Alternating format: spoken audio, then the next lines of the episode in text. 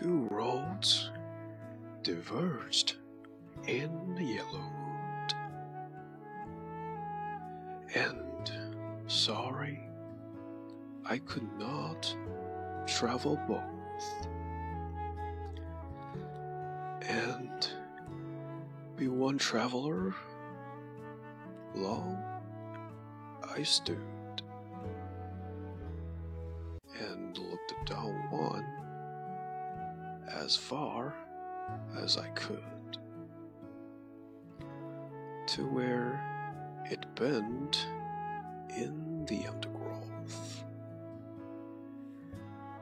Then took the other as just as fair, and having perhaps the better claim because was grassy and wanted wear.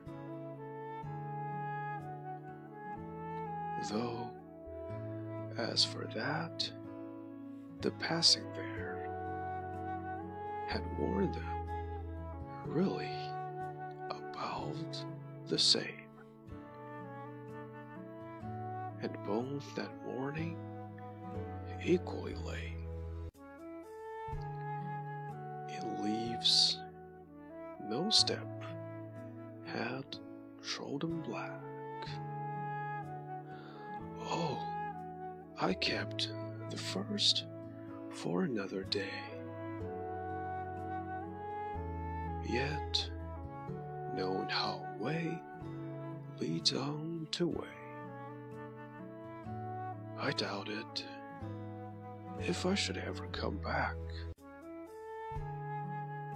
I shall be telling this with a sigh somewhere ages and ages hence.